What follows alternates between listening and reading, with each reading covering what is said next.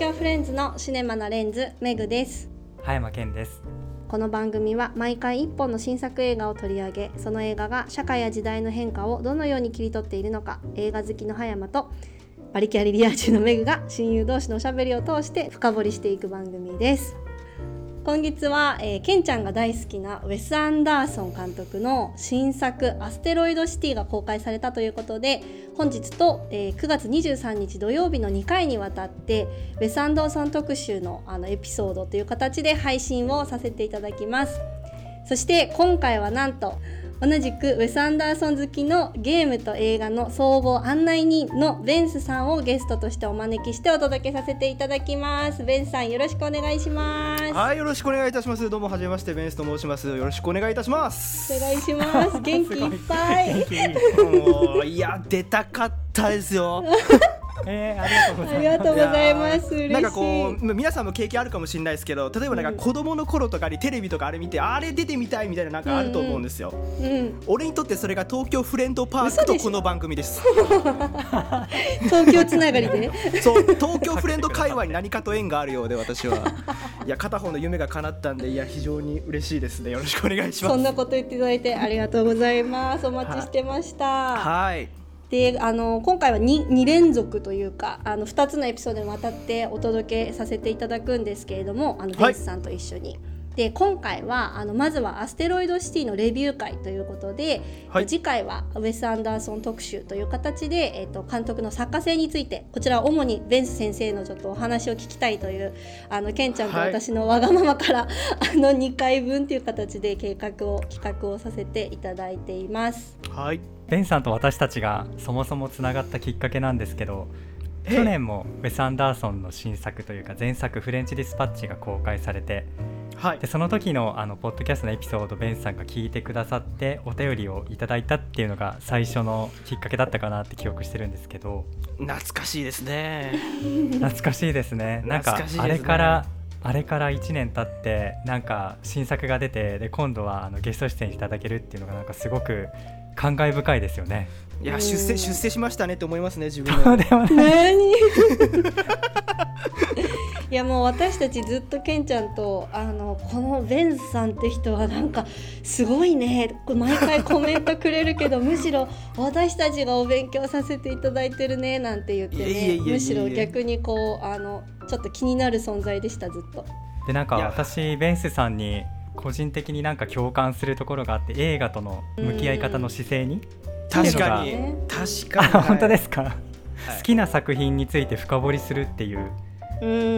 やり方だなと思って、はい、あの、はいはい、今そういう人減ってきてますよねそんな気がして。今この映画を早送りで見る人たちっていう稲田豊志さんっていう人が書いた本なんですけど読んでたら、はい、もうなんか最近は映画を監督で見るっていう人も少なくなってきてるとかはいはいそういうことが書いてあって、なんかその自分が見たいコンテンツであるかどうかその作品単体として見るかどうか決めるみたいな。はいはいはいはいはい消費の仕方をされてるっていうのとか面白いなと思ってたんですけど、まあ、そんな中でその結構監督によって深掘りとか、はい、私もするタイプなんで、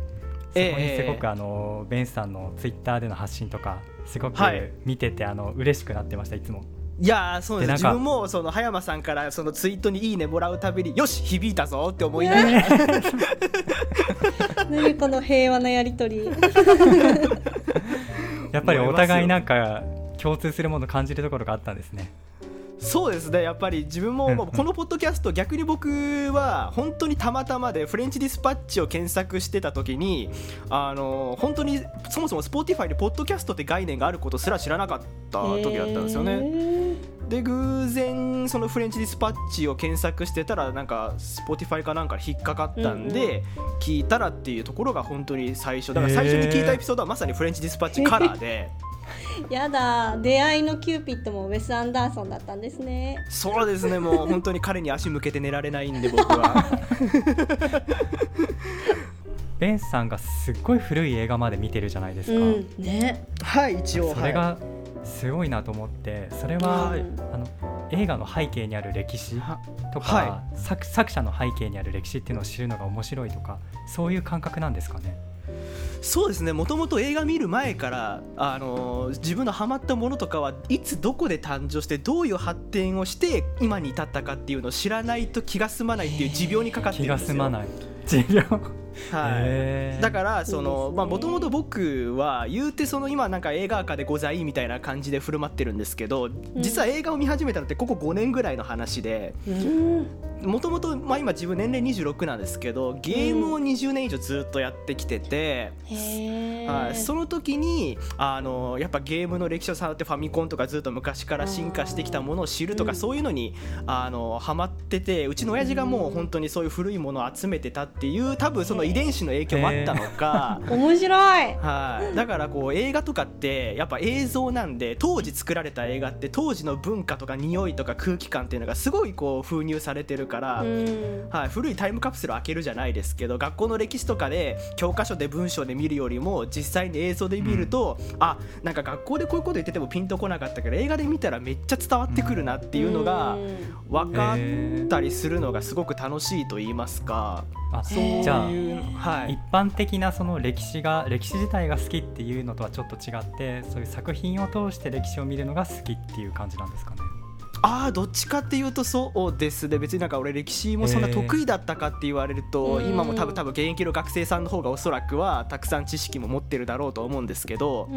こと映画が刻むようになっていわゆる近代史ですね。近代のアメリカとか、近代ヨーロッパ近代日本とかになると、まあ多分その教科書では俺ほとんど聞いてなかったけど、映画を通じて改めてあと政治ってこういうことだったら戦争ってこういうことだったら冷戦ってこうだったそれこそ今回のアステロイドシティだって、改めて冷戦とか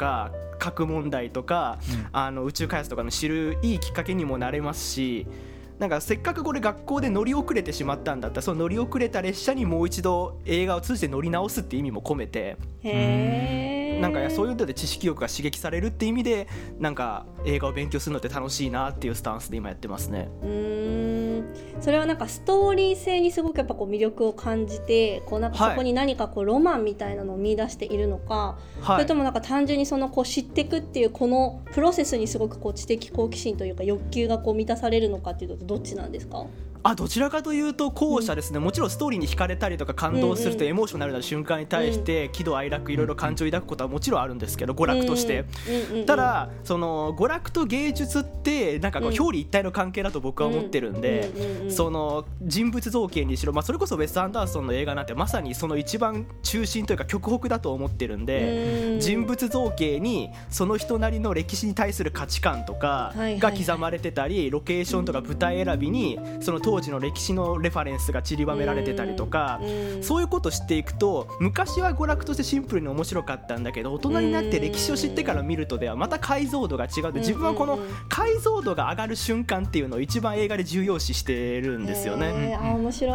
はい、だからこそウェス・アンダーソンって1回見ただけじゃストレートに筋は追わしてくれないけど、うん、2回3回見てだんだんと背景や付随する文脈を紐解いていくとあこういうところで歴史がある。あちゃんとここ全くセリフはないけれどもちゃんとこういうのが目配せされてるんだって分かると、うん、どんどんどんどん自分の中でなんか理論武装がされていって、他の同時代の映画とかを見ていたと。それこそ1950年代の映画を見た時にあアステロイドシティで見た知識がちゃんと生きたってなる瞬間が来るわけじゃないですか。でそんな中でこう頭の中で脳内シナプスというかどんどんどんどんこう一つの神経回路が出来上がっていく瞬間っていうのが楽しくってっていうので。それをなんか映画に一番楽しみとして見出してるっていう部分はありますよ。へえなんかいいですね。本当に作品の周りにある情報の知識量がすごいんですけど、うん、なのでベンさん素晴らしい発信を映画についてされてて、はい、よかったらその YouTube とかポッドキャストの活動についてもちょっと紹介していただいても大丈夫ですか？あはいかしこまりましたまずちょっと今どちらかというと力を入れ始めているのが、まあ、YouTube なんでまずちょっと先にそちらの方をお話ししたいと思うんですけれどもえっとですね、自分のもしツイッターとか、まあ、今でいう X ですかねそちらの方のあの固定ツイートとかから全然飛べるようにはなってるんですけれどもエンタメグラスっていう YouTube チャンネルをちょっと最近始めさせていただきました。うん、こちらの方ではですねあの今第1回しか上がってないんですけどもちなみに第1回のテーマが、まあ、それこそ自分がさっき言ってたように、うん、自分の興味あるカルチャーのちょっと歴史を丸ごと振り返って今にどう生きてるのかっていうのをあのお話しするっていうちょっと歴史順に、まあ、歴史っていうのは一番人間が分かる順だと思ってるのが僕の持論なので、歴史順にあの特撮の歴史スーパーヒーローの歴史をお話しするっていう動画を作ってたりしてます。で今今はまだ映画だけなんですけど今後ちょっとゲームとか漫画とかアニメ。と、まあ、音楽はちょっと著作権的に厳しいとこもあるかもしれないですけどいろいろちょっと幅広くエンタメのあれやこれやの歴史とかそれこそ僕がいつも意識しているその作品の周りにあるようなものとかをちょっと拾っていきながら解像度を上げる。だからその、うこのストーリーとか脚本が書かれてたのにはこういう時代があったからなんだよとかこういう人物こういう衣装こういう性格が多かったのには実はこういうことがあったんだよっていうのが分かるとまたいろいろちょっと感動する要素が増えるよっていうのをこの動画を通じてお届けできたらなっていうのを今 YouTube でさせていただいてるっていうのが文字通りあのエンタメの解像度を上げるメガネという意味を込めましてエンタメグラスとちょっとやらせていただいているという形です。ものすごい情報量が詰め込まれててすごいあれですよね。はい、タイパのいい動画ですよね。そうなんですよ。タイパのいいと言いながら3時間40分1回目で作っちゃったんで。いやだけどなんかあれだけその作る側ってそれの何倍もの時間かけてるじゃないですか。そうですよ。そうです。なんか見見る側からしたら相当タイパいいのこれを自分が一から調べるってなるとどんだけの時間かかるんだろうみたいな思っちゃいますけどね。あれ3か月かかってますからね3か月すごいです、ね、そうですよ、まあその毎日少しずつ作りながらっていうことだからだと思うんですけど。そうですそうですそうです、ね、そうです。なんか本当にそれが一本の映画みたいな長さですね。3時間っていうのもあるし。そうです。RRR より40分長いんですからねたった。説明の仕方がさすがです。はい、あの次回からは30分以内の動画を作ろうと今 短めに頑張ってるっていうところではありますけれども。まあそういうところですね。うん、動画のあの編集とかもすごくなんか1本目の動画とは思えないクオリティだねなんていうのをけんちゃんとも話してたのでぜひそうなんですか、はい、まだ見てない方はあの3時間ちょっと覚悟腹決めてあのぜひ あのベンさんの YouTube 見に行ってもらえるといいかもしれないですね。はい。はい、あのもちろんあの、チャプター区切りにはしてありますんで、そうですね、今日はあのここまでみたいな感じにしていただいても確かに確かに、はい、全然構いませんので、もうもちろんぶっ続けで見たらおそらくあのちょっと疲れるかなとは思いますので はいってな感じですね。で、えーと、もう一個が一応ポッドキャスト、うん、こっちが YouTube よりもだいぶ前の方からやってたんですけども、うん、えっ、とこのねお二方の番組と同じく Spotify の方でムービックコンシェルジュっていう番組で、まあ、略してムビコンって自分では呼んでるんですけれどもそちらも、えーとまあ、コンセプトは似たようなもので、まあ、ムービックって言ってるぐらいなのでこちらも映画に絞ってですね、えー、新作旧作問わず、まあ、自分の真ん中にある作品を中心に、まあ、それこそウェス・アンダーソン映画みたいにこうすごくこう読み解くのが楽しい映画っていう読み解きの楽しさとか再発見の楽しさみたいなものをこちらは絞って映画をお届けするっていうことで、まああの映画普通に本編見ても面白いし実はこういう時代背景がペーストされてたよとかいろんなことを知っていくと、まあ、面白いかなってそのなんかあの言語化とか再発見の面白さみたいなものを改めてこちらの方でお届けするっていう、まあ、その案内人の意味を込めてのムービックコンシェルジュと。はい、させていただいてますので、まあ、そちらの方もちょっとあのことが落ち着いたら YouTube の方が落ち着いたらまたぼちぼちとあのそれこそウェス・アンダーソン映画を取り上げたりとかしていこうとは思いますのでそちらの方もあの重ねて応援していただけたらなと、うん、はい、いうふうに思います。はい、楽しみにしてますいや本当にそのツイッターでの映画解説もすごいんですよね。なんか端的な言葉で,、でなんかその、はい、ものすごい量の情報プロセスされててだからその情報処理能力もすごいんだなって思うんですけど。それと同時にそれアウトプットもあの、はい、言語化能力も本当にすごいなと思ってて、はい、その言語化っていうのはもともと得意なんですかね？えーとですね、これに関してはあの僕はいろんな尊敬する先生方みたいな師匠みたいな心の師匠って勝手に呼んでる方が何名かいらっしゃいましてその方からちょっとこう十種競技みたいにちょっとずつパーツを頂いているっていうふうにしてるんですよ。でまああの全部挙げるときりがないんですけどまず端的な言葉で説明するっていう意味では映画評論家の淀川長春先生っていう方がいらっしゃるんですけれどもその淀川先生のもうほとんど専門的な言葉を使わずにあの監督の説明とか映画の説明を見る前見た後でちょっとだけ挟んで、うんうん、あのしかもまあ膨大な記憶量をお持ちなのであの方って本当にあの何十年前に見た映画を昨日の見たように思い出して喋ることができる方なので本当に素晴らしいと思いますしでその彼の解説を聞いては俺もなんかこういうことできたらいいなぐらい思ったのがむしろその解説とかを自分が意識するようになったきっかけの方だったりは。するんですけど、まあ、あとはお笑い芸人さんの方を意識することが多くて最近亡くなっちゃいましたけどあの上岡龍太郎さんって皆さんご存知ですかね？うん。私存じ上げない。存じ上げないですあの、はい、すいません。昔あの「探偵ナイトスクープ」っていう番組の、まあ、初代局長やられてた方ではあるんですけれどもその上岡龍太郎さんであの島田紳介さんの師匠にも当たる方なんですけれどもその上岡龍太郎さんが本当におあのえーと絶対に言わないっていうのが彼のポリシーなんですね。トークをする時でで、うんうん、えーとっていうぐらいならわざと難しい慣用句とかことわざを入れてみんなに考えさせてる間に別の言葉を考えて喋ったりするような方なんですよ。で彼のそのおしゃべりを聞いてうわこの人のしゃべりすごいこういう人になりたいって思って淀川さんの知識と上岡さんのアウトプットが合わさったら最強だと思って。うんなので知識の引き出し方とかアプローチの仕方は淀川先生から頂いて喋り方は上岡さん、うん、他にもダウンタウンの松本さんとかそれこそオリラジの中田敦彦さんとかの YouTube とかを見ながらどうすれば超専門的な知識をなるべく、うん、あの煙たがられずに喋れるかなっていうのを常にこうなんか例えば新しい言葉が上岡さんとか淀川さんが飛び出したそれをメモして、うん、ちょっとお風呂場でその日ちょっと練習してみるとか、すごい。っていうのをやったりして自分の中でちょっとずつちょっとずつ骨身にしみらせていってでまあこういう本番のところでスムーズに出せるようにっていうことはやってます。すごいですよね。だからあのおしゃべりもめちゃめちゃうまいから、うん、なんかあのベンさんのねあの普段のこのすごいアウトプットの裏側というかその秘密のレシピみたいなのがちょっと垣間見えて、まあ、真似できるわけではないけれどもでもなんかそういうのもすごくなんかこれからこの後のお話聞くときになんかすごくこうあそういうとこかとかなんかこうきっとベンさんの話聞くのにもすごくいいスパイスになってくるんだろうななんてちょっと思ってお話聞いてました。はい。はいじゃあちょっとそんなベンさんと共にこの2回分結構なこの熱量と内容になっていくかなっていうところなので ぜひあのリスナーの皆さんもあの一生懸命一緒についてきてもらえればなと思うんですけど。はい、はい、じゃあまずはあのちょっと1回目ということであのアステロイドシティについてのあのお話に入っていければなと思います。で、えっと、まず「アステロイドシティ」なんですけれども9月1日の金曜日に、えの公開をされた作品でして、まあ、公開からまあ2週間以上ですかね。あの18日だからそうですね、はい、あの経っているのでちょっと映画紹介は簡単にちょっとあのご紹介をしてその後あのネタバレなしのお話に入っていければと思います。はい。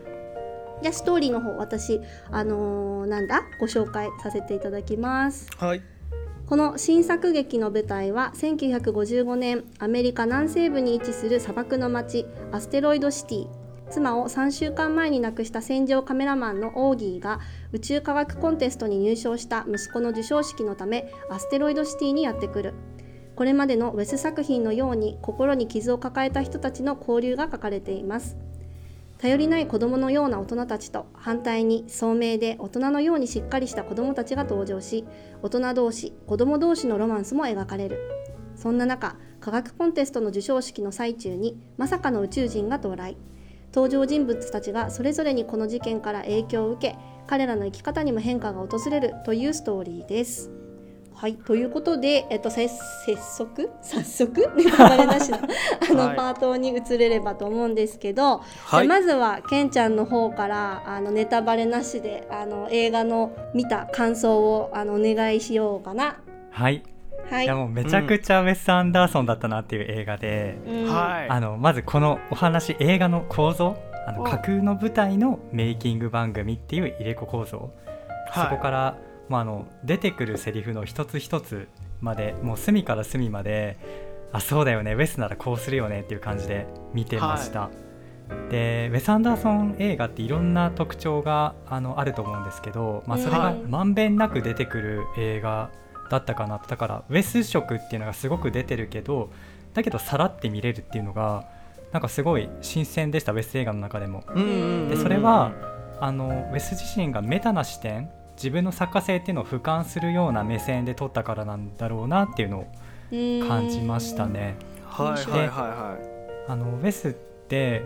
2526歳の時に続けて母親と父親亡くしてて、はい、でそれ以降もずっと自分のための箱庭セラピーみたいな感じで映画を撮り続ける人と理解してて。だからあの映画の中に大切な家族の一員で特に親的な存在の人との死別っていうのがいつも作品の中に出てきて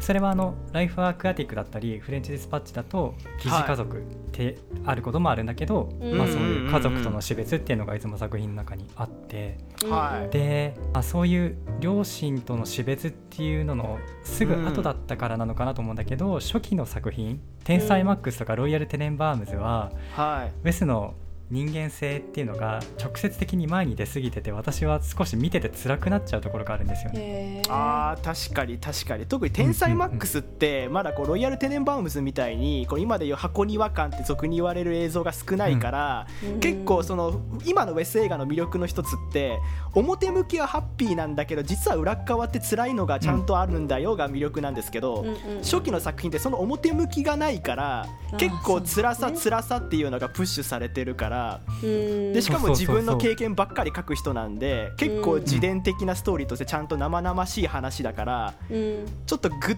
てくるものはあるかもですね。まさにまさにそんな感じです。であの逆に最近の作品になると今ここにはないものへの憧れっていうのもウェスの作家性だと思うんだけど、うん、まあ、それがあの前面に出てきていて文化とか歴史とか何かより大きなものに心惹かれる気持ちっていうのが作品を作る原動力として大きな割合を占めてきているなと思って、まあ、それが顕著な例がグランドブダペストホテルとか、フレンチディスパッチとか、特にそうだったと思うんですけど、はい、であの最近そういう感じだったからアステロイドしては久しぶりに彼の人間らしい部分とか彼の彼個人の経験っていうのが戻ってきて映画の中に。それが嬉しかったなっていうのがあって、でしかもその今ベンさんが言ってくれたみたいに初期の作品とは違って彼の人としてのそういう苦悩とか心の傷っていうのが一歩引いたところから描かれることによって単純に受け入れやすいし、抽象度が高まって普遍性を獲得するその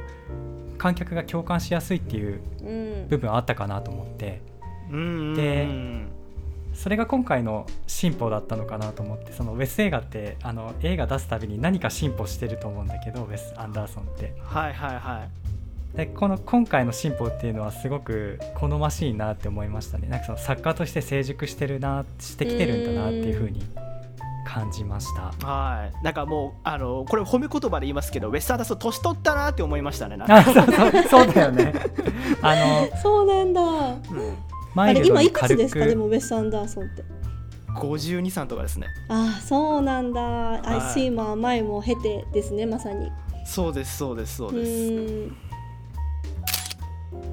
だからあのウェスの最高傑作かと言われると、うん、あのかなり特殊な映画だから、うんうん、映画として優れた作品とは言えないかなと思ってて、うんうん、まあ、そもそもその優れた映画っていう定義は人それぞれなんだけど、うん、ウェスの中で映画的に優れてると思うのは私的にはグランドブダペストホテルと、ファンタスティック・ミスター・フォックスで、まあ、この2つが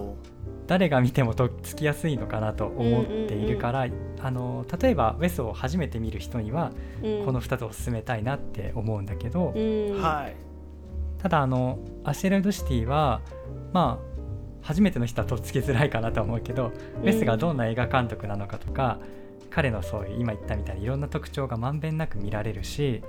まあ、さっき言ったみたいに彼の成熟によって見やすくなってるから、はい、だからあのすごく自己言及的な要素が強い映画だからウェス映画が好きだったらめちゃくちゃ面白い映画なのかなって思ってそうじゃないかったらいろいろ凝った映画かなくらいの印象で終わる感じかなっていうのが私のリアルなというか素直な感想です。私ははいあのめちゃめちゃ面白かったです。めちゃくちゃウェスだなっていうのを感じられました、その今の話で言うとそのグランドブダペストホテルとか全くウェス・アンダーソン見たことない人が見るとその箱庭感も初めましてだから多分ある程度面白さはカバーできるかもしれないけどグランドブダペストホテル見てます。あれ面白かったからあの要素をもう一回見たいっていうなんか知りたて23割ぐらいの人が一番しんどい映画なんじゃないかなって思いますね。むしろゼロか完璧にウェスを理解している人だと、うん、ストンと落ちやすくって23割とかまだウェス・アンダーソン始めたてで玄関から廊下ぐらいにいる人が一番しんどいんじゃないかなっていうそうなんだ。印象、ね、それは面白いかも、はい、印象を受けましたね。メグがウェスを3本ぐらい見てる感じだからちょうどそういう感じなのかないいじゃないですか、う。ん、でもなんかそんなに別に難しいとも思いもしなかったしなんか好きも嫌いもそんな割とニュートラルな感じで私は見たかなと思って。今まで見たのはグランドカダペストホテルと。そうそうそう。あとフレンチディスパシティうんうん。と、はい、で3本目がこれですね。あのアステロイドシティ。どれが一番好きだった、はいはい、えーあんまり優劣ないかも。優劣ない。はい。優劣ない。じゃあちょっとこれ決めるまで終わりませんねこれは。ちょっと全然優劣はなんかそれぞれそれぞれって感じで、はい、だからなんか比べるもんでもないなみたいな感じで正直玉玉虫色の政治ですねもうやってることが。やばめっちゃ批判された。いやいやいやいや。でもなんかアステロイドシティはなんかあの結構なんて言うんだろうな。綺麗にまとまってるなっていう印象だったかな。だから、うん、なんかすごく理解しやすい私は割とアステロイドシティを結構理解しやすい映画だなって思いましたブダペストの方が分かりやすいって、うん、なんかあのさっきケンちゃんもしかしたら初めての人がいいかもって言ってたけど個人的にはブダペストよりもアステロイドシティの方が私の場合は結構スッて入ってきたなと思っていてなんかそれは多分もしかしたら結構その何て言うんだろうあの箱庭的なイメージがもともとその、まあ、ケンちゃんと話してたりとかっていうのもあったしあったっていうのとあと結構なんか私この映画のレイヤーとかあと人の中でのこのレイヤーが生まれるものとかっていうのが結構個人的に好きなところもあるからなんかそういった意味合いではなんか自分自身がそのレイヤーを作品を通して自分の中に内在化っていうのなんか再構築しやすかった、はい、そこに、あの自分の中にリファレンスがすでにあったからあの理解するのがもしかしたら早かったのかなっていうのは思っていて。なんかそういうあのあれはあるかもって思いました。あのそういうそれがゆえに多分アステロイドシティを難しいと思わなかった？なるほどなるほど、だからもうアステロイドシティの構造とメグさんの普段のその心の、まあ、構造的なものが本質的なところに似通っていたから、いや別に難しいものはもう私結構普段からこうですけどぐらいの感じで、ああそうそんな高飛車じゃないけど。で、まあ、でもざっくり言うとこういうことですね。めっちゃデフォルメされたと思って。いやでもそういうことですね多分。ああなるほど。あもしかしたらだからもうこれ別にメグさんだけじゃなくてもしかしたらそういう方普段あのリスナーの方もいらっしゃると思うから、うん、あ、うん、今の視点が近いって思った人はもう迷わず見に行っても多分もしかしたらいや別にそんな言うほど難しくなかったけどってなるかもしれないですね。うんうんうん、なんじゃないかなって結構思いました。割となんかこうあのセッティングとかも分かりやすかったじゃないですか。結構こうちゃんと案内人がいて作品の中で。そうですね、うん、なんかこう映像のね縦横比とかモノクロカラーでちゃんとまあ区別はちゃんとされてましたしね。そうだし Q もいっぱいあったしって思うとすごい、あの親切な映画だなって思ったって感じ。おお え？ー、ステロイドシティのね今ツイッターでいろんな方の感想を見るんですけど、うんうん、まさか親切っていう言葉をこのアステロイドシティで聞けると思ってなかったんで本当親切じゃないいやちょっとね私たちのポッドキャストは世間の感想とね真逆のことを言いがちなんだよねなんか世間の風潮とね違うこと言い,、言いがちな噂があるよね自分たちがオフなのはあのなんていうのオフオフって合ってるなんかずれてるっていうのかな、うんうん、ずれてる、うん、そうあのようやく認知し始めた頃です。違うんだって なるほど。わあでもこれは新鮮というか。あそうなんだ。はい。多分まあ確かに世間一般はおそらくはなんかウェス難しいなみたいな。そうそう結構ね今回はすごい難しい。何がやりたいんだみたいな感想が見ましたね。私でもブダペストの方が難しいと思ったなそういう意味だと。あ本当ですか、はあ、あまあ入って入ってすごいしみじみと言われましたけれども、うん、なるほど忘れてるのもあるかもしれないけどね見たことをね。けどまあそう、うん、なんか自分がその感覚的にはそういう感じでした。まあ、多分ね、うんうん、あのウェスウェス基準で簡単っていうだけであって。そういうこと そうそうそう。確かにそのウェス・アンダーソンみたいなまあなんかこうアートっぽい映画みたいなものに普段から接してこない人からすれば十分特に冒頭10分困惑するような映画だとは思うので。はい、一度なんか軸足が分かればスルッといけるのは確かに噛み砕きやすいのはグランドブダペストホテルだと思うんですけど。そうアステロイドシティはなんかこう表面だけ硬くて中身柔らかいじゃなくてずっと均等に70%ぐらい硬いのが続く感じだったから。あ確かに。あ面白い表現だなそれ そうそうそうそうそう。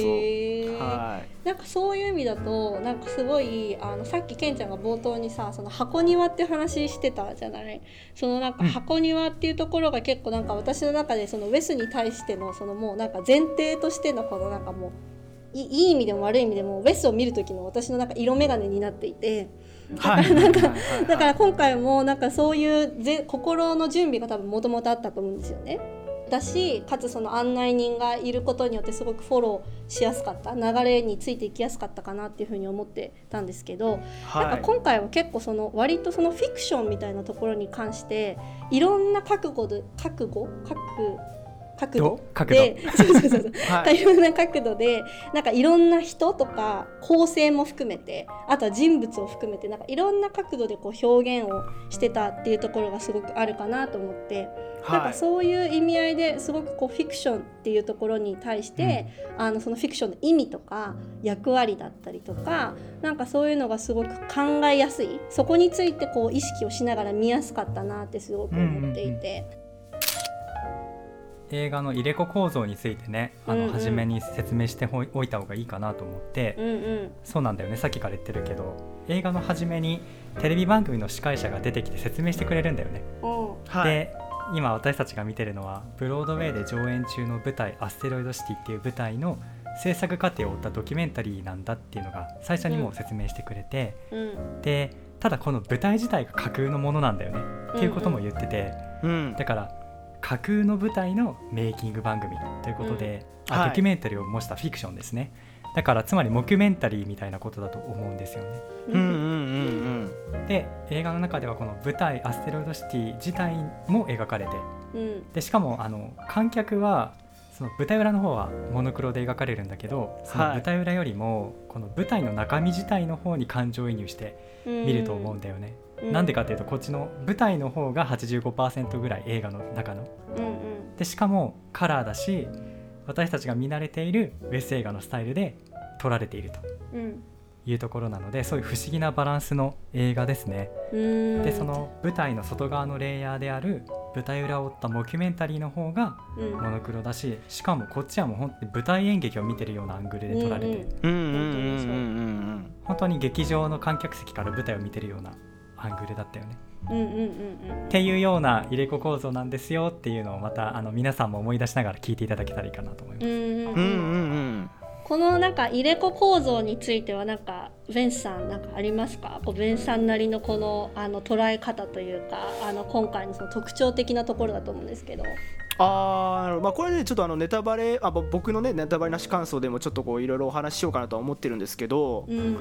今さっきお話ししていただいたようにまずカラーのアステロイドシティという舞台劇があります、うんうん、そしてそれを作っている過程のメイキングがモノクロで書かれてます、うんうん、っていうこの2つを包んだテレビ番組を今から放送しますっていうガイダンスで、この映画幕を開けるわけですよね。うんで、うん、さっきもおっしゃってくれたくださったようにこの舞台は架空だしこの番組も架空のものを作る架空の番組ですってやったら架空っていう言葉をめちゃくちゃ強調してくるんですよね。ねでこれがおそらく、まあ、ネタバレパートになるとは思うんですけども、うん、おそらくこの映画の肝になってくる架空っていう言葉は非常に重要だと思いますしうん、ウェス・アンダーソンはここではないどこかっていうのを先ほど葉山さんがあの言及してくださったようにどこかフランフレンチディスパッチだとフランスっぽいどこかを作るし、犬ヶ島も海外の人から見た日本とか必ずウェス・アンダーソンって外国人違法人としての視線を間にかませることでちょちょっと自分のフィルターをどっかにかませるから、どこか架空なんですよね、はいはい、だからウェス・アンダーソン僕の作る映画はこれっぽいんだけれども架空の世界ですよっていうのをアステロイドシティで改めて初心表明してくれたんじゃないかなっていうセリフだと個人的には受け取れたんですよ。うん、面白い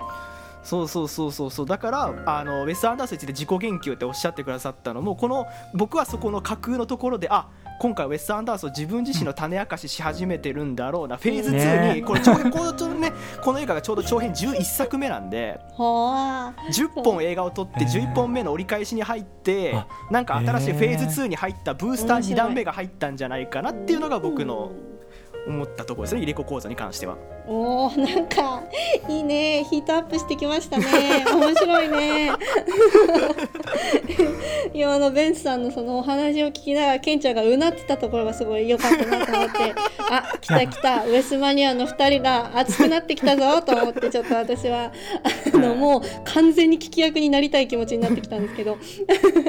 もう今日はこのうなり声をあのえ栄養分にして頑張っていこうと思ってますんで。いっぱいうなります。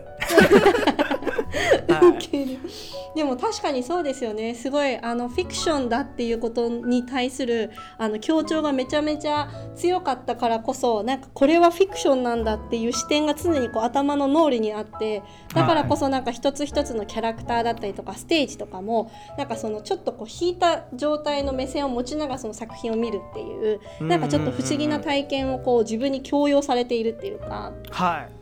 でもなんかそれが逆になんかそういうステージというかセッティングによって生まれるそのなんかこうなんかなんていうの不思議なこの拘束力というか、はい、なんかそういったものがあのめちゃくちゃ面白いなと思いつつなんかこれあの私今日さあそうそうそう今日なんかあの試写紹介招待いただいたじゃないですか。で、はあはあ、あ めっちゃ時間空いちゃったからあもうなんか半分ぐらいしか覚えてないなってなって今日あの収録の前にもう一回見に行ったんですよ。映画館のところにさたまにこうインタビューくじとかこう載ってるじゃないですか。あはいはいはい。ね、でちょっと始まるまで時間があったからちょっとつらつらつらって流し読みしてた時になんかそのウェスのインタビューがあって、はい、なんかその今回の作品を通してなんか自分のこの役者愛を再確認するっていうなんかことがあったっていうことを言っていて、なんかそれめっちゃわかると思って。映画の構造的に今その入れ子構造の話とかあとこういろんなレイヤーの話っていうのを2人がしてくれたと思うんですけどなんかそれだけではなくて、はい、その中にいる役者たち一人一人っていうのが、役を演じる役者を演じる役者たちみたいなそうなんかあのなんていうの？あの人民のための人民によるなんとかかんとかみたいなそうそうそうそうそう。もうエイブラエイブラハム・リンカンかミッチ・キャンベルかどっちかですよね。やってることはねよくその例えが出てきて さすがだわ。でそういうなんかその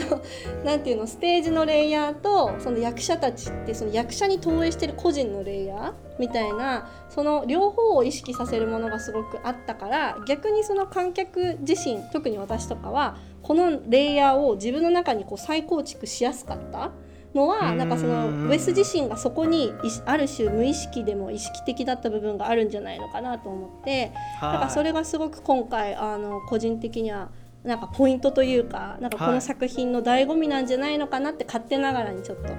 思ってました。なるほどな。確かに役者愛を再確認できるっていうのは俺本当に今回再認識したというか、うん、その映画を僕はやっぱ監督の目線で見たりとか脚本家として全体像を俯瞰してメタ認知しながら見ることが多いんで、役者個人のこの人の演技が良かったなっていうことって俺あんましないんですよ。だけど今回ってその役者が役を演じることについてがある種本質的な部分になってる映画なんで今回は機に改めてあちょっとちょっとプレイヤーの役者に注目しようと思わせてくれたっていう意味ではまたこう強く心に残してくれやがったこいつぐらいの感じで。毎回ウェス・アンダーソンに出会うと何か一個爪痕を自分の心に引っかき傷残して返してくれるんで、えー、うんやっぱそういう意味でも嬉しいですね。やっぱこういう役者愛っていうのに注目させてくれたっていう意味では、うんうんうん、確かに確かにそうですよね、はい、きっと。えー、ちょっとなんかもういっぱい喋らせてしまった感じあるんですけどなんか、はい、あのベンさんのなんかあのネタバレなしの感想の部分って他になんかこうたくさんあのもうお話はいただいてる部分もあるかもしれないですけどあります、はい、なんかお伝えして全然ありますよ。じゃあオンステージです。どうぞ。いやあのー、まあ全然あれなんですけど、まあ、うん、僕のまず第一印象なんですけど、うん、ウェス・アンダーソン史上最高傑作かって言われるとまあ確かに僕もあの、うん、フレンチ・ディスパッチが群を抜いて好きすぎるので、あ好きそう、はい。ちょっとあれなんですけどまあ、あえて言うならウェス・アンダーソン史上最もアクロバティックな映画だなっていうのが僕は最初に思ったことでそれは構造もそうだし言及してる内容もそうだし、はいはい、その構造行き来の仕方とか、うん、その要素の散りばめ方込み込みで全部そうなんですけど、うん、まあ今回まあ後々あのいろいろこうネタバレありパートとか詳細で触れるとは思うんですけどまあまだここの段階はまだ全然触れてもいいと思うんですけど今回やっぱり役者さんの演技についてのお話がすごく前面に出ていてっていうのは、今作の舞台1955年っていうのがちょうどまあアメリカの主にニューヨークとか東海岸でまあ演劇革命っていうのが起き始めてきた年であるっていうのと、あとテレビ自体も生放送中心だった時代から録画の時代にこの辺りから変わってくるんですね、まさにあの1951年に「アイラブルーシー」っていう有名なシットコムが始まったりもしてるんですけどちょうどこの辺りってアメリカの東海岸で演技革命が起きて、うん、さらに生放送か生放送も東海岸の辺りでよく作られてたんですけど録画になると西海岸とかハリウッドとかその辺が多くなってくるんで面白い。そういう意味でも東から西へっていうのがすごくこの辺りから増えてきたし戦後になって西海岸に移り住んだ人たちっていうのもすごく多かった時代だからまだ西部とかの憧れもまだギリギリ残ってたっていう時代になってくるんですよね。うんそういうアメリカ大陸の東から西っていう横軸をカバーしているっていうのがまず一つとさらにそこに加えて地上から宇宙開発っていう縦軸もカバーしているっていうアステロイドシティがまずカラーの劇としてあってそれを舞台裏でモノクロに映して それと劇中劇がお互いに夢を映つっていう曖昧な境界で混乱を招きながらも行き来していてそれを最後にテレビで包んで伝えるっていうこのアクロバティックさにまあ舌を巻きましたっていうのが最初の印象なんですよね。いやもうその今のアクロバティックな説明とアクロバティックなこのあのベンさんのしゃべりに私は今舌を巻いてる。ベンさんの解説がアクロバティックだったよねいや本当にそうマジで。アストロイドシティの影響を受けてますよベンさん。そうまあもうねだからウェス・アンダーソンはねもう、半ばもう自分と同化してるような気もしなくもないんですけど。あらじゃあその辺の境界線も曖昧になってるんですね。そうですそうです。まあそうですとか言うと超偉そうなんですけど別にウェスの美意識には到底かなわないんですけどあのウェスのは俺の頭の中を見ろっていう感じと、あの自分の性格ってすごく似てる部分があるので、たまたま職業が違うってだけの話なのかなとか思ったりしなくもないんですけど、まあとにかくまあ第一印象はそんな感じで。でまあ今作は舞台が砂漠のアステロイドシティがあって、うん、その裏側に、まあ、その一番、えー、外側にまず演劇っていうものがあります。っていうことになってるっていろいろこう戦後の1955年のアメリカポップカルチャーがまあごったにのようになってる状態だとは思うんですけど、うん、でやっぱりこうウェス・アンダーソンって一つのアイデアで映画を作らない人なので必ず作る映画って2つ以上のアイデアとか3つのアイデアを合体させたりするような人なので、うん、なかなかこうこれって何を語りたいんだろうとかテーマを箇条書きしようと思ったらそれこそアステロイドシティのパンフレットのオールスターキャストぐらいの行数になると思うんでものすごい 数のテーマがあるからちょっとキリがないと思うんですけど、はいはい、まずそのこのウェス・アンダーソンが舞台に砂漠を選んだ理由、まあ、いろいろ今回インタビューちょっと拝見したんですけど、うんうん、ウェス・アンダーソンって今まであの70年代の映画が結構好きらしくって60年代とか70年代の映画に影響を受けてそれこそ「天才マックス」の世界では70年代の映画とかからいろいろエッセンスを引っ張ってきて自分流に再構築したとか、ウェス・アンダーソンもずっと最近まで僕は70年代好き好きって言ってたのに、うん、最近だっていや俺の原点もしかしたら50年代かもって気づいたのがなんか最初らしいんですよね。へそうなんだ。そうそうそう。っていうのも実際にそのウェス・アンダーソンって大学時代に、まあ、うん、親友となるオーウェン・ウィルソンっていう人と知り合って、まあ、ウェス・アンダーソン映画ってオーウェン・ウィルソンほぼ常連なのでセットで覚えてほしい名前だと思うんですけど、うんうん、彼にその50年代に活躍したサム・シェパードっていう劇作家の劇をモチーフにした戯曲を書いてお前ちょっとやらへんかって言ったエピソードもあるぐらいで。はい。でまあ、このサム・シェパード映画初心者の方に向けてちょっと説明すると有名な映画だと「パリ・テキサス」っていう西部劇があるんですけど、うん、これはあのー、結構アート系の映画で、まあ、ビム・ベンダース監督でカンヌ国際映画とかその辺で結構賞にも引っかかるような有名な映画になってるんですけど、うん、西部劇ってなんか砂漠があって村があって、ガンマンがバンって打ち合ってなんかコロコロ転がっていくみたいななんかそういうイメージがなんとなく、はい、あると思うんですけど、うんうん、パリ・テキサスってちょっと西部劇っぽくない西部劇で普通にあらすじ読むと家族物語とか夫婦の愛の物語で、うん、まあ、確かに砂漠出てはくるけど西部劇かなってなるぐらいちょっと怪しい感じなんですけど。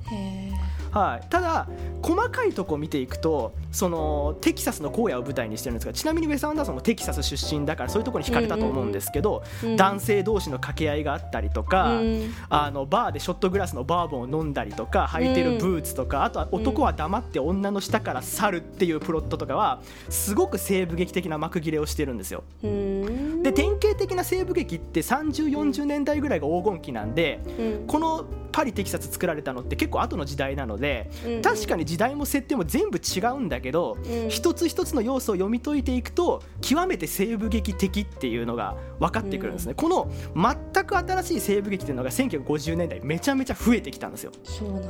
はい、この時代の西部劇って王道の西部劇じゃなくて、うん、西部劇ってやっぱりインディアンとか先住民を虐殺して土地を奪ってどんどん開拓していったって、ある種ちょっと負の歴史を英雄っぽく語っちゃうっていうところが今見ると時代錯誤すぎるっていう批判があるわけですよ。で50年代ですでにそういうのにちょっと自覚あったんで単純な完全懲悪に割り切れないちょっと、はいはい、ちょっと前衛的な西部劇っていうのが増えだしたんですよ。だけどこの西部劇に要は共通して何が言いたいかっていうと、うん、一見するとまだ西部劇ギリギリいけそうなんだけどちょっとしらけてきた怪しい時代だっていうのがポイントになってくると思うんですよ。はいはい。だからこのアステロイドシティもその西部劇の格好をしたガンマンのキャラクターが出てくるじゃないですか、ね、通りすがりのバンドマンみたいなのが、うん、彼があの土地販売してる自販機をバンバン叩いてブチギレてて、うん、この自販機何売ってんの？って言ったらいやこれ土地を売ってるんだよ。知見が買えるんだよって言って、うん、え、お前なんか怪しいなみたいな風なことを言うシーンがあったりもすると思うんですよね。これがまさに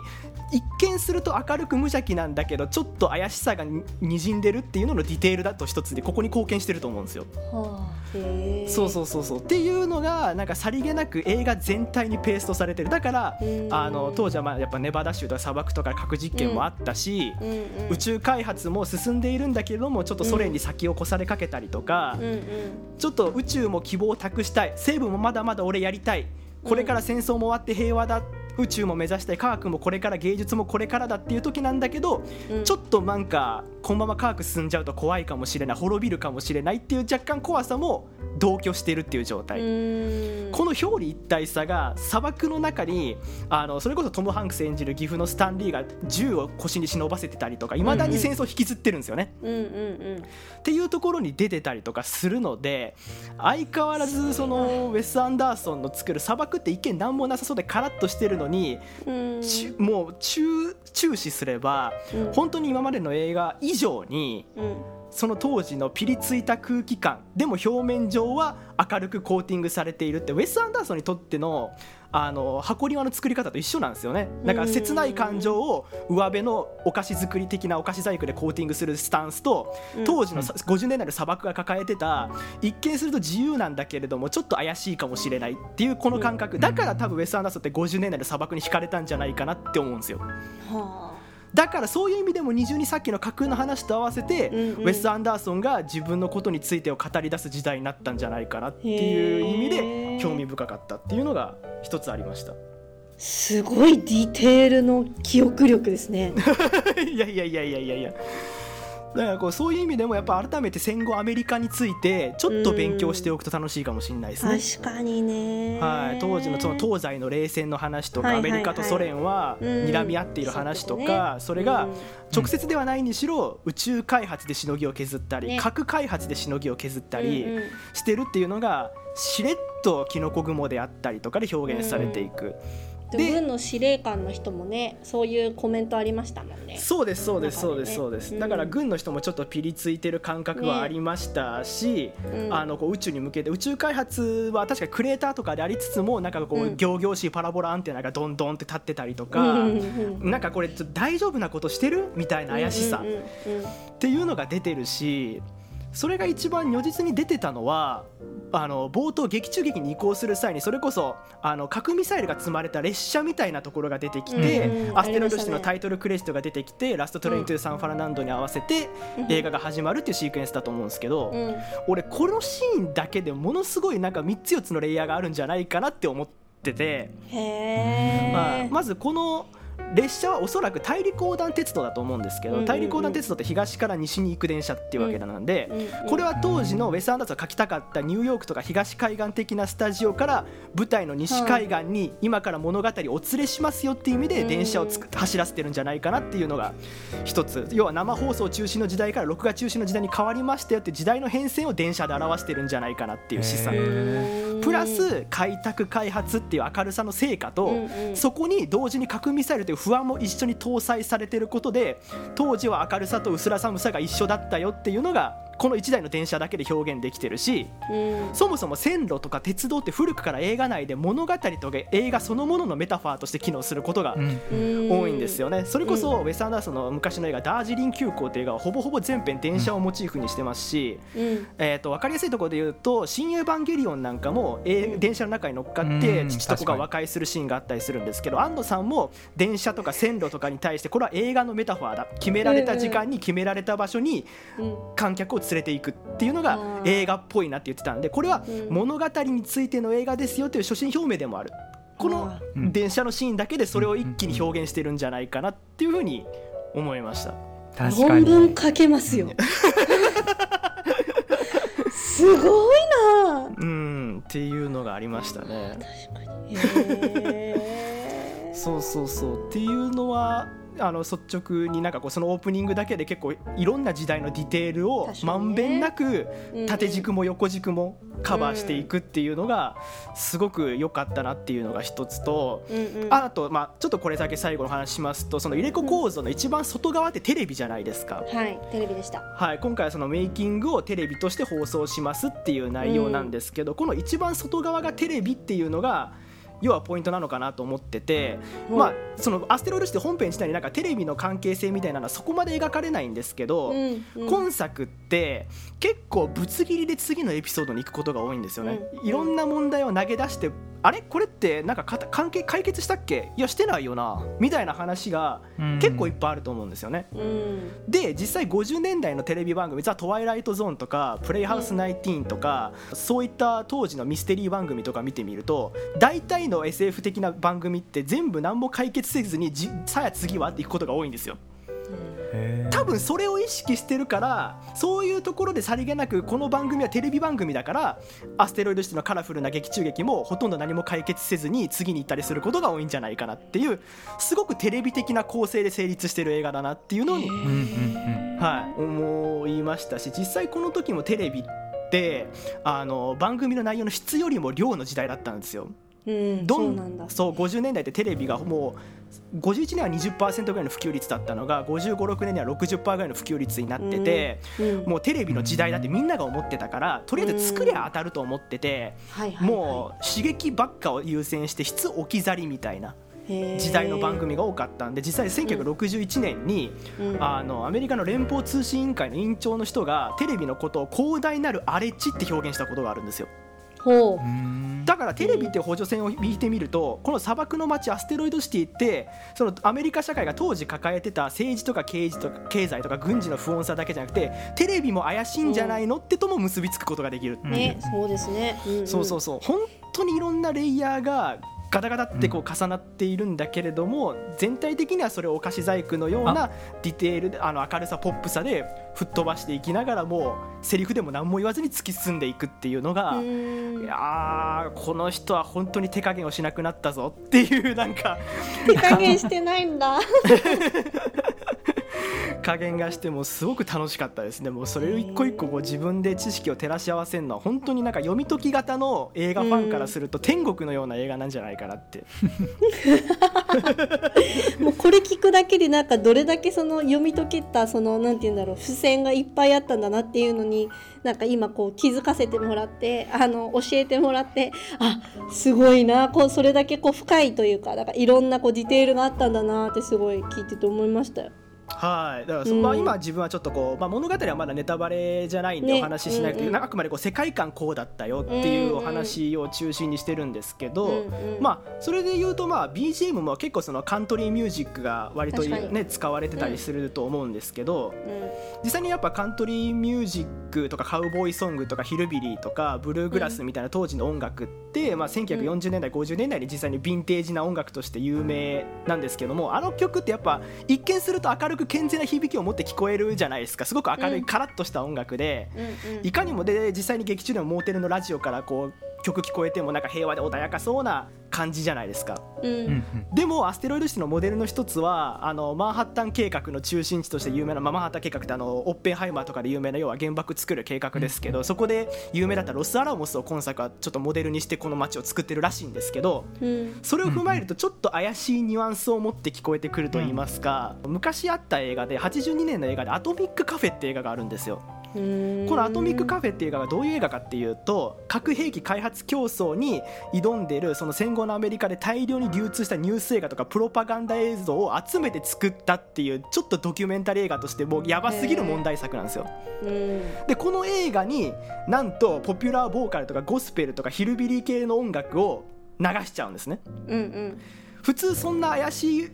映画なのになんかもっとドロッとした音楽かけていいはずなのに、うん、こういうカラッとした音楽をかけちゃうことで逆に怪しさを増す効果があるんですよ。うん、いやそうですよね。俺がアトアステロイドシティのあのカントリーミュージックを聴いた時に最初に感じた感覚はこのアトミックカフェの怪しさに似てるなと思ってここでもさっき言ったように一見すると明るく健全だけど裏がちょっと怪しいながこの音楽によってある種異化効果を発揮しているように見えるんですよ。うんそうそうそう。だからそういう意味で考えるとこの音楽もしかもまああのスキッフル曲も結構使われてるそれこそ「ラストトレイン・トゥ・サン・フェルナンド」もスキッフルっていうジャンルに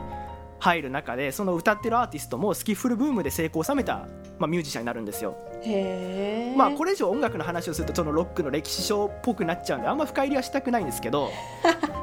要はスキッフルってもともとアメリカの特定のバンドスタイルを指す用語だったんだけど、うん、50年代になってイギリスとかでにわかに人気になったんで、うん、でそれがだんだんイギリスの音楽と融合していって変わっていったアメリカな音楽なんで、うん、純粋なアメリカのルーツの音楽が好きな人からすると若干偽物めいた音楽って扱われるのが多かったのがスキッフルなんですよ。そうなんだだからこの曲映画でスキッフルを使うってことはこのスキッフルというジャンルがもともと批判されていたフェイク感怪しさ偽物っぽさがウェスの作劇と当時の砂漠の在り方とも重なってるからこういう選曲に。